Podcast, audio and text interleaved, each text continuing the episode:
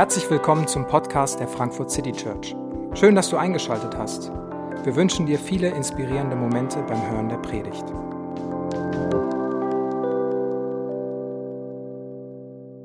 Ich äh, muss sagen, dass es kaum eine Predigt und Predigtreihe gegeben hat bisher, auf die ich mich äh, so gefreut habe, für die ich so motiviert war, wie diese Reihe. Also ich äh, sage das gleich von vorneweg. Mein Ziel heute ist es, ein bisschen von der Motivation hoffentlich auf uns alle überschwappen zu lassen, dass wir uns äh, auf diese Reihe, auf diese Geschichte äh, einlassen, dass äh, sie uns selber bewegt und äh, ermutigt und voranbringt. Und ich äh, habe beim, beim Studium dieses, dieses Buches, Zweite Mose, und bei den Gedanken, bei der Geschichte, äh, bei dieser ganzen Reise, die das Volk nimmt, die Gott mit den Menschen geht, die hat mich persönlich sehr motiviert und finde ich persönlich sehr spannend. Ich staune über, über Gott und ich staune über seine Liebe und seine Treue und wie sehr er Menschen nachgeht und was er alles mit sich machen lässt. Ich erschrecke über die Macht und Größe Gottes, wo ich da stehe und denke, wow, das verstehe ich jetzt nicht. Ich bin ganz persönlich, fühle ich mich manchmal verstanden. Ich fühle mich ermutigt und an einigen Stellen wirklich herausgefordert. Es geht um die Frage, wie kann ich frei werden und vielleicht auch noch manchmal viel zentraler, wie bleibe ich denn dann eigentlich frei, wenn ich es denn schon bin und lasse mich nicht wieder gefangen nehmen. Und was ist eigentlich Freiheit und was soll ich mit meiner Freiheit machen? Was ist die Idee dahinter? Denn obwohl wir in einer freien Gesellschaft sind und unser Gesetz das festlegt, gibt es viele von uns, und ich erlebe es immer wieder, wie wir uns in Hamsterrädern gefühlen, wie wir feststecken, von Erwartungen und Zwängen getrieben sind, der innere Kritiker einfach nicht die Klappe halten will und uns weitertreibt, wie wir Ängste haben, die uns lähmen in verschiedenen Situationen und wir manches nicht machen oder manches nur machen, weil wir tief in uns Angst haben, wo wir Verletzungen mit uns rumtragen, die immer wieder hochkommen, die uns zurückschrecken lassen, die uns manchmal gar nicht uns selbst sein lassen, zumindest haben wir das Gefühl, das sind wir gar nicht selbst. Und in all dem erkenne ich mich selber auch. Und deswegen finde ich diese Reise so spannend. Und es hat mir geholfen, mich selber und meinen Weg, der hinter mir liegt, besser zu verstehen. Und es macht mir wirklich Mut und Hoffnung für das, was nach vorne kommen kann. Und heute wollen wir so einen Einstieg machen, einmal die, die großen Fragen und die große Perspektive aufmachen, worum es in den nächsten Wochen gehen kann und was wir versuchen wollen zu entdecken und gemeinsam ähm, erleben wollen. Und der Titel heute ist der Weg in die Freiheit und es soll, wie gesagt, dieser, dieser Einstieg sein. Und deswegen habe ich auch die ersten Verse aus dem zweiten Buch Mose ausgewählt, die ihr gerade auch ähm, gehört habt. Und wie so manche Bücher in der Bibel beginnt das Buch so wenig aufreißerisch spannend, sondern beginnt erstmal mit einer langen Liste von Namen, äh, wo man vielleicht gar nicht weiß, was das alles soll und die unfassbar schwer auszusprechen sind. Ähm, und wir, wir denken so, hä, was soll das? Aber im Endeffekt ist es nicht ein Anfang von der Geschichte, sondern es ist mittendrin. Und all die Namen waren vorher bekannt. All die Namen gehen aus dem ersten Buch Mose hervor. Das ist Jakob und Josef und seine zwölf Söhne, die dann später die Stammväter Israels werden. Es ist die Geschichte Israels, die ja aufgearbeitet wird.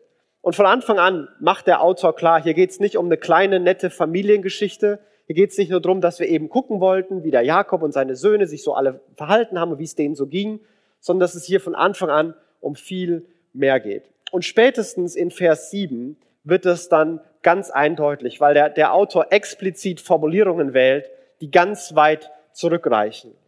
In diesem Vers 7 heißt es, ihre Nachkommen, also die Nachkommen äh, dieser Männer, der, der, der Stammväter Israels, aber vermehrten sich und wuchsen zu einem großen Volk heran.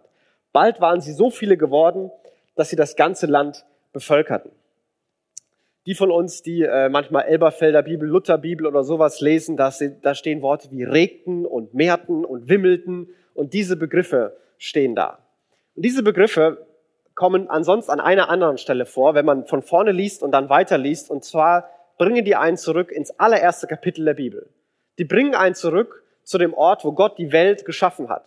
Und da heißt es auch von allen möglichen äh, Tieren und Wesen, dass sie, dass, sie, dass sie wimmeln und die Erde regt sich und es, es geht zurück auf die Schöpfung und es scheint hier eine Fortsetzung zu sein. Die gleiche Idee scheint sich, hier zu vollziehen und sie bevölkern das ganze Land, so wie Gott gesagt hatte, hey, ihr Menschen seid fruchtbar und mehret euch und befüllt, erfüllt die ganze Erde. Also Der Autor will ganz zurückgehen und sagen, die, die allerursprünglichste Idee, die Gott mit der Welt hat, die spielt hier eine Rolle. Die ist hier wichtig. Und wir könnten jetzt 50 Kapitel aus Genesis lesen, äh, was ein bisschen den Rahmen sprengen wird. Deswegen werde ich versuchen, das so ein kleines bisschen in aller Kürze zu umreißen, was die Idee sein könnte. Und die Idee der Schöpfung, auf die hier angespielt ist, dass Gott aus seiner Fülle heraus das ganze Universum schafft. Gott ist so voll, voll Freude, voll, voll Gerechtigkeit, voll Macht, voll Humor, voll Güte, dass er all das überfließend ist, ohne dass ihn jemand fragt. So wie wenn du, wenn lecker, was Leckeres isst, du es auf jeden Fall deinem Nachbar erzählen musst, ganz egal, ob der gefragt hat, ob es dir schmeckt oder nicht. So wie du deine Kollegen zwingst, ihnen ein lustiges YouTube-Video zu sehen, auch wenn die mitten bei der Arbeit sind, einfach nur, weil du so begeistert davon bist.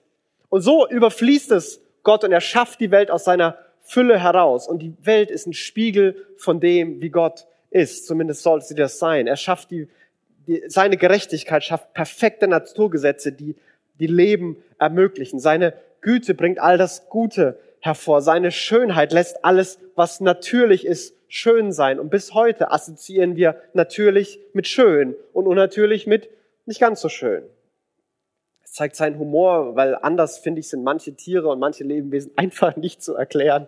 Ich weiß nicht, was man sich da dabei gedacht haben muss. Ähm, es zeigt seine, ähm, seine ganze Größe und Macht dass wenn wir manchmal auf Bergen stehen, Grand Canyon oder Zugspitze oder vor Abgründen stehen, wie wir erschrecken und staunen und ehrfürchtig sind.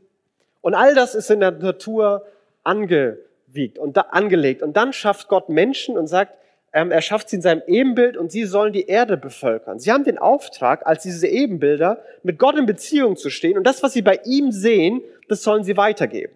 Sie sollen seine Gerechtigkeit sehen und dann für Gerechtigkeit auf der Welt sorgen. Sie sollen seine Liebe sehen und selbst liebevoll handeln. Sie sollen seine Freude erleben und Freude weitergeben. Sie sollen seine Schönheit sehen und selber kreativ werden. Sie sollen seine Ruhe erleben, ruhig werden und andere beruhigen. Das ist die Idee, die Gott hat. Ich bin so, die Schöpfung ist so und jetzt mache ich euch, damit ihr mich kennenlernt und das dann weitergebt und die Erde so prägt. Und das war die Idee, die hier zugrunde liegt. Und dann ging alles schief und dann passiert der sogenannte Sündenfall und Adam und Eva und die Welt bricht aus den Fugen, denn die Menschen sagen sich von Gott los und später im Laufe der Geschichte erschaffen sie sich ihre eigenen Götter in ihrem eigenen Bilde. Die Menschen, die in Gottes Bild geschaffen worden sind, beginnen sich Götter zu machen, die ihnen entsprechen und so wie sie sind. Und die Göttergeschichten, die wir kennen, die bekanntesten mythologischen Geschichten bei uns sind wahrscheinlich die griechisch-römischen rund um Zeus und Hades und diese Götterfiguren. Und die sind wie die Menschen nur einfach stärker, größer, mächtiger. Die müssen essen, die müssen schlafen, die haben Sex, die machen Fehler. Das ist wie die Menschen nur halt in mächtig. Sie machen sich Götter in ihrem eigenen Bild und sie sagen, ich will nicht deine Agenda verfolgen, Gott. Ich will nicht ständig von dir abhängig sein, sondern ich will mein eigenes Ding machen. Und genau das bringt die Welt ins Chaos. Genau das sorgt dafür, dass irgendwo alles schief geht. Denn wir lösen uns von Gerechtigkeit, von Liebe, von Macht, von Schönheit und auf einmal beginnt Ungerechtigkeit und Missbrauch und Hass und Zerstörung sich überall langsam auszubreiten. Aber Gott hat seinen Plan nicht aufgegeben. Gott gibt seinen Plan auch im ersten Buch Mose nicht auf, sondern er beginnt sich zu einem Mann hinzugehen und sagen, hey du Abraham, in dir will ich die ganze Welt segnen und ich werde dir viele, viele Nachkommen schenken und die sollen dann die Welt segnen. Du und deine Nachkommen, ihr sollt das weiter erfüllen und mit denen will ich das weiter erfüllen, was ich mir von Anfang an schon lange gedacht habe. Ihr sollt ein Segen sein. Und diese Nachkommen Abrahams, die werden oben genannt.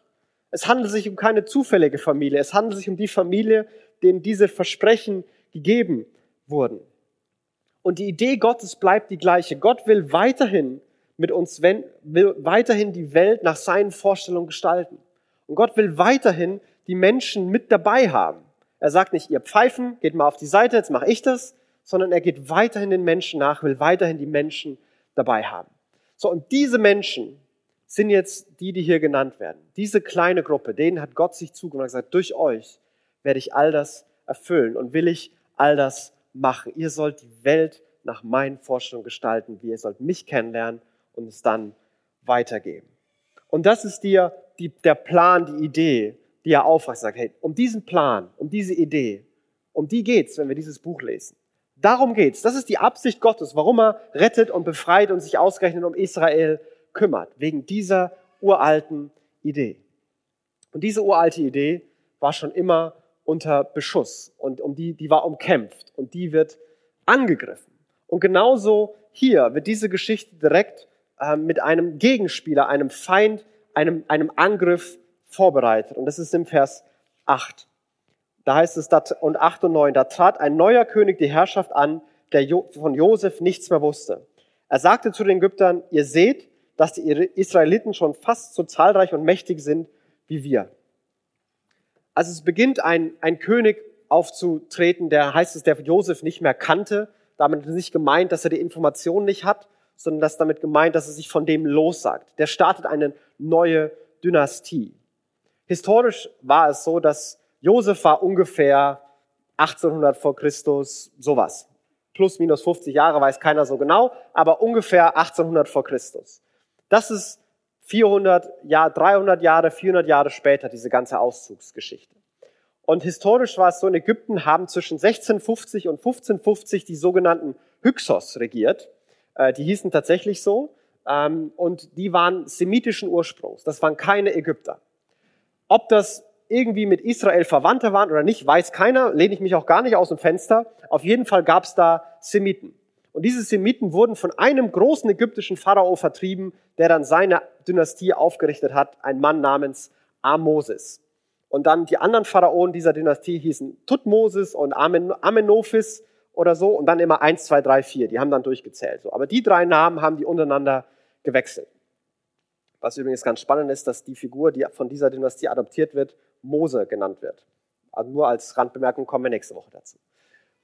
Aber diese, diese Leute beginnen einen Hass auf Israel zu haben.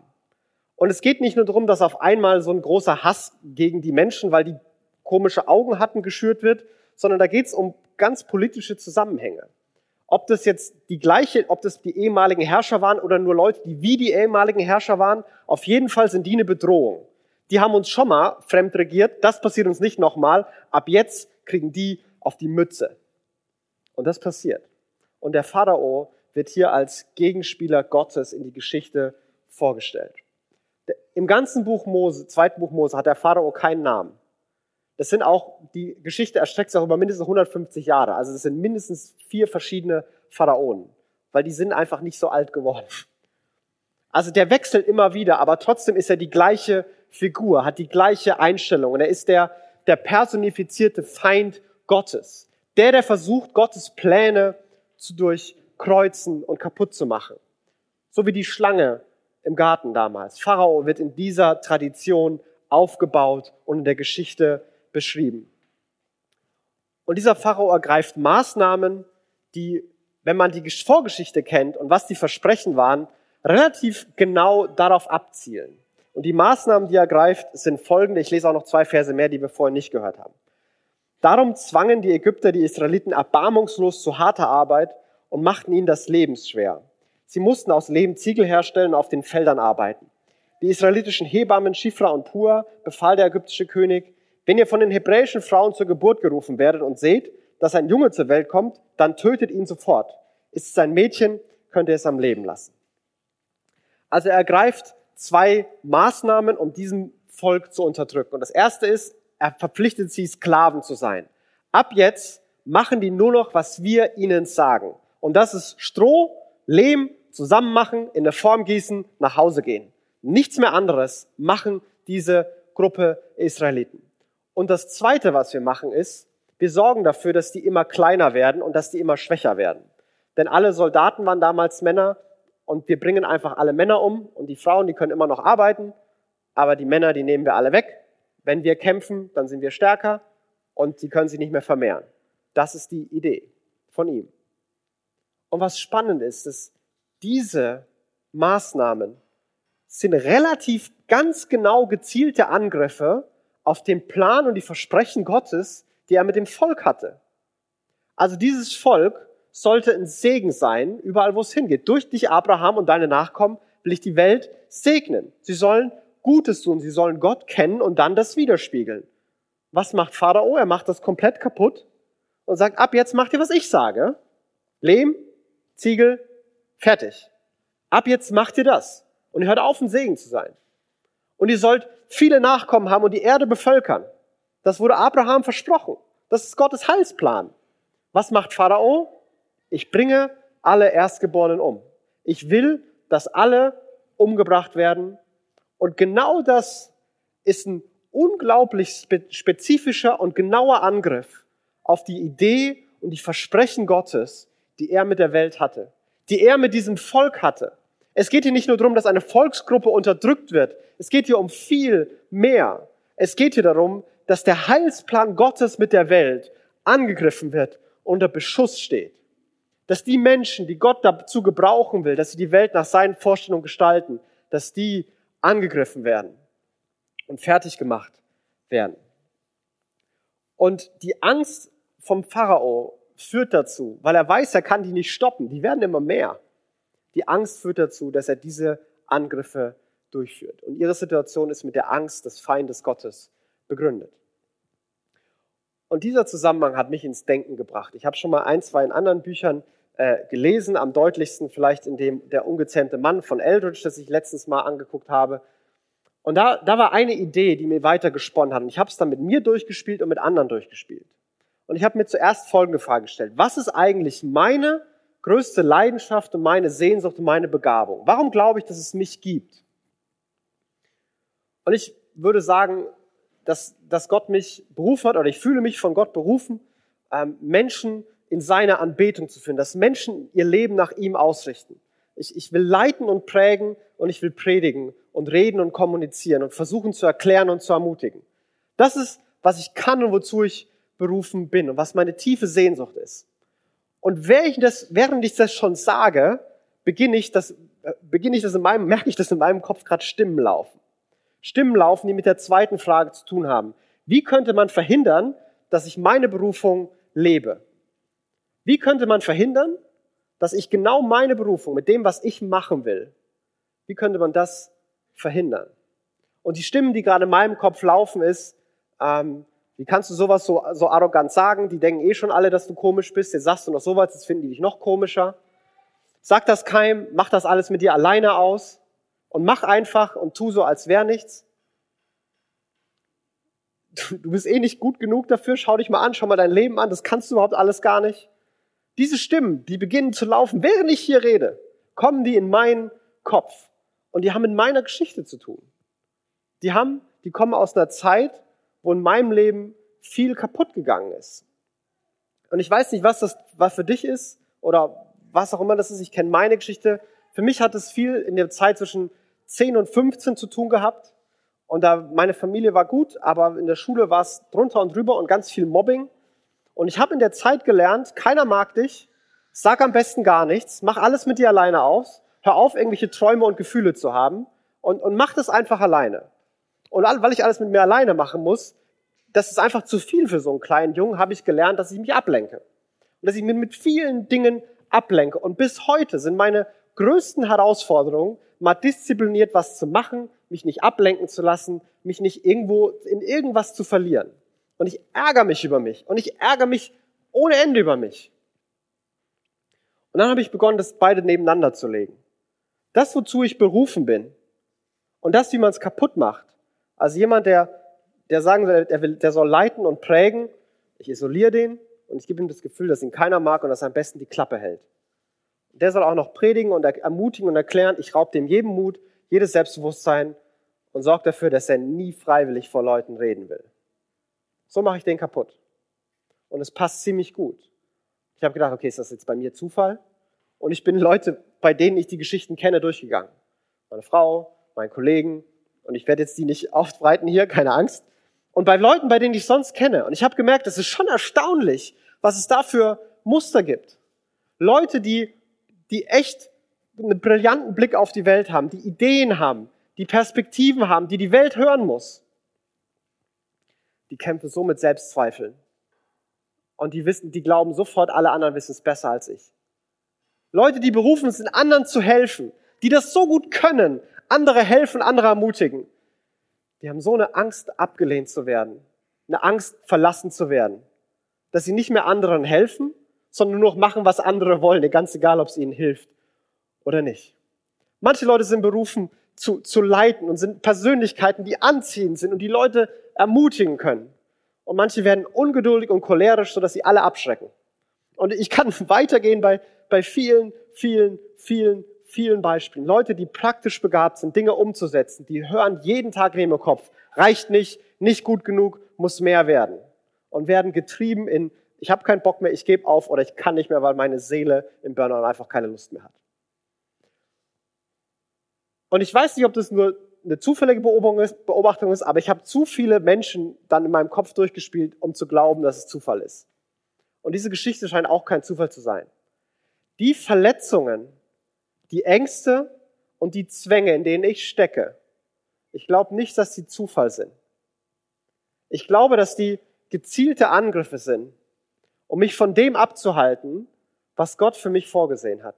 Um mich von dem abzuhalten, was Gott eigentlich in meinem Leben tun will. Und es erklärt überhaupt gar nicht alles. Ich habe noch viele offene Fragen. Ich weiß nicht, warum und wieso und ob es auch nicht anders gegangen wäre. Ich weiß es alles nicht. Ich will das auch nicht vollständig beantworten. Aber ich glaube, dass das alles kein Zufall ist.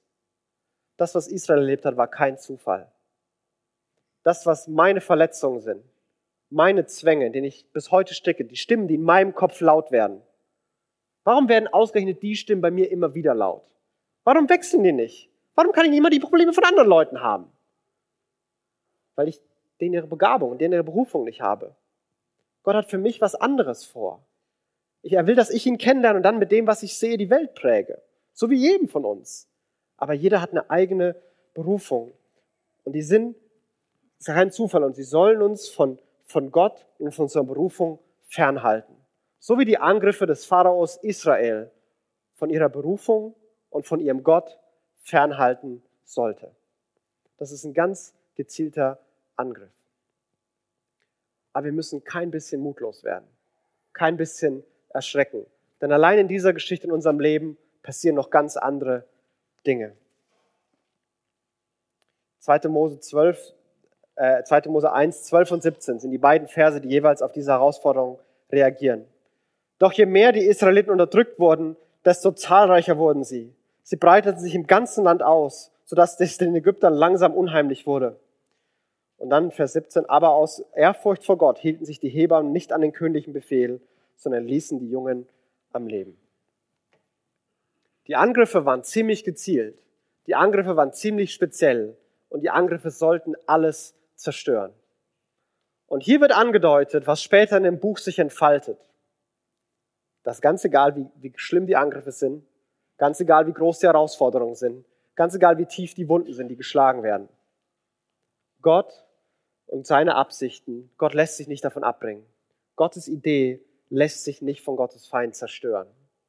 Und Gott ist das Zentrum dieser Geschichte, diesen Plan erfüllt. Aus Ehrfurcht vor Gott machen die Hebammen das nicht. Und Gott segnet, dass sie sich mehren und das Land füllen. Gott ist das Zentrum der Geschichte. Und die Freiheit, in die Menschen Gott führt, die Freiheit, in die Gott uns führen will, die wir entdecken sollen, Gott befreit uns, damit wir bei der Erfüllung von seinem Plan, bei der Erfüllung, die Welt nach seinen Forschungen zu gestalten, dabei sein können. Nicht, weil er uns braucht, nicht, weil er das nicht ohne uns viel schneller könnte, aber er ist dieser, dieser Gott, der so liebevoll und mit so einem Blick uns sieht, der sagt, ich will dich unbedingt dabei haben. Guck mal, wie, wie ich dich gemacht habe, wie ich dich gestrickt habe, was du für eine tolle Person bist, was, was in dir steckt. Und ja, ich weiß, es ist zugeschüttet und es ist verborgen und du, du hängst fest und du steckst fest, aber ich will dich dabei haben. Und ich will, dass du mitmachst. Einfach weil ich dich lieb habe. Weil nicht, weil es mir um Effektivität geht, sondern weil es um Beziehung geht. Komm mit, sei dabei. Und so will Gott Israel dabei haben und er kämpft für sein Volk und er geht seinem Volk nach. Gott ist unaufhaltsam. Und Freiheit, wie wir entdecken werden, Freiheit bedeutet nicht, dass ich machen kann, was ich will. Das ist genau das Grundproblem der Menschen, dass sie gemacht haben, was sie wollten und die ganze Welt kaputt gegangen ist. Mach mal eine Woche lang, was du willst.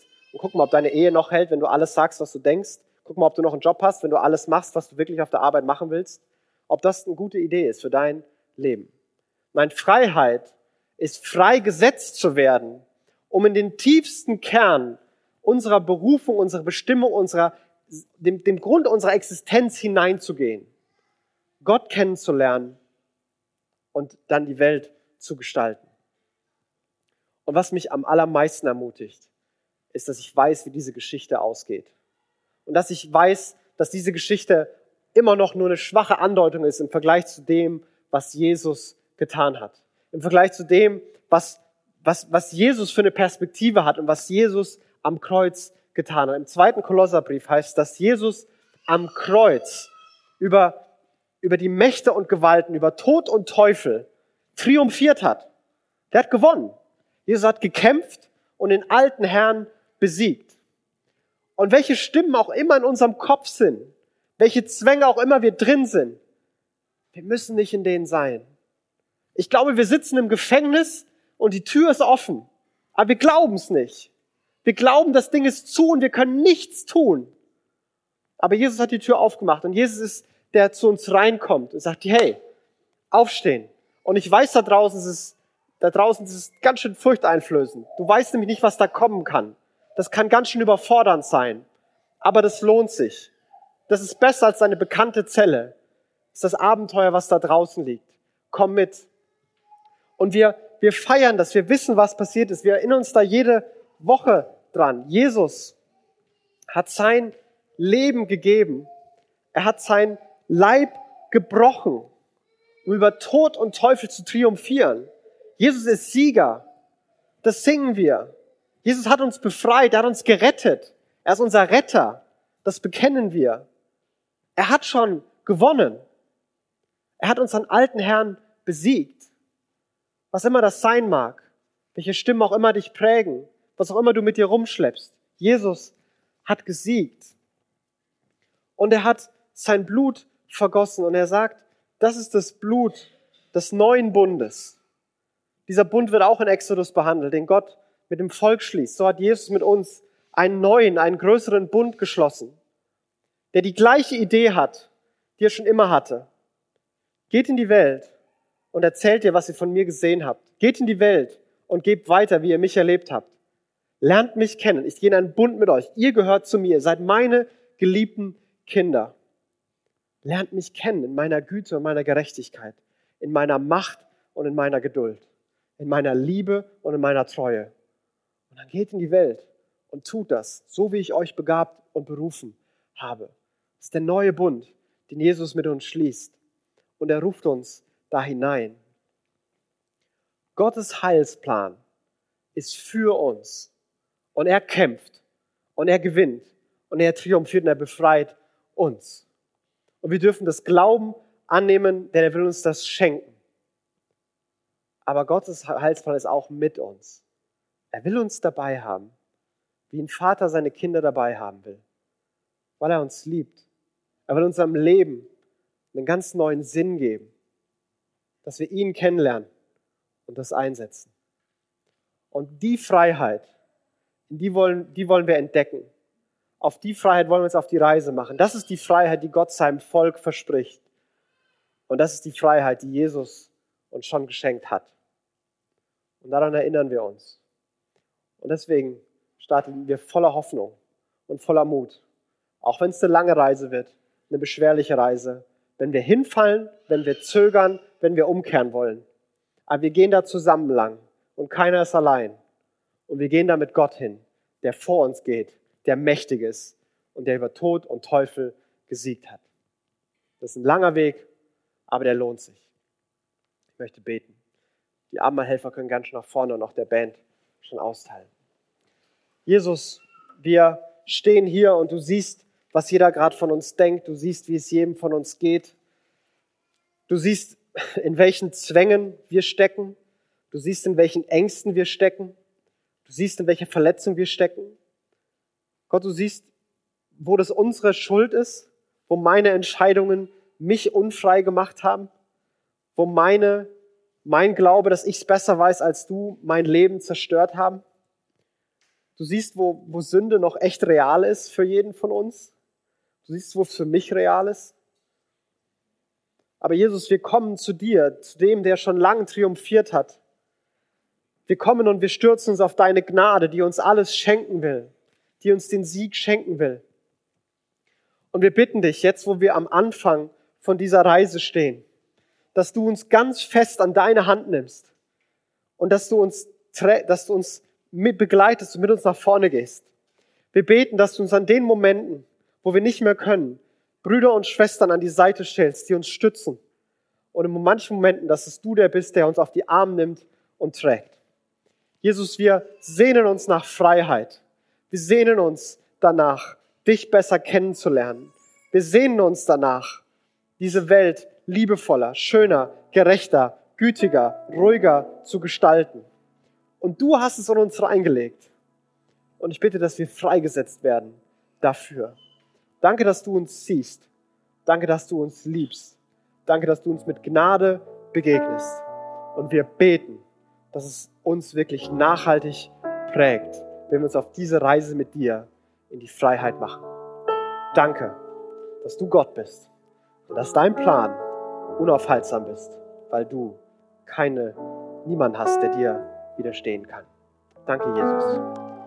Amen. Wir hoffen, die Predigt hat dich inspiriert.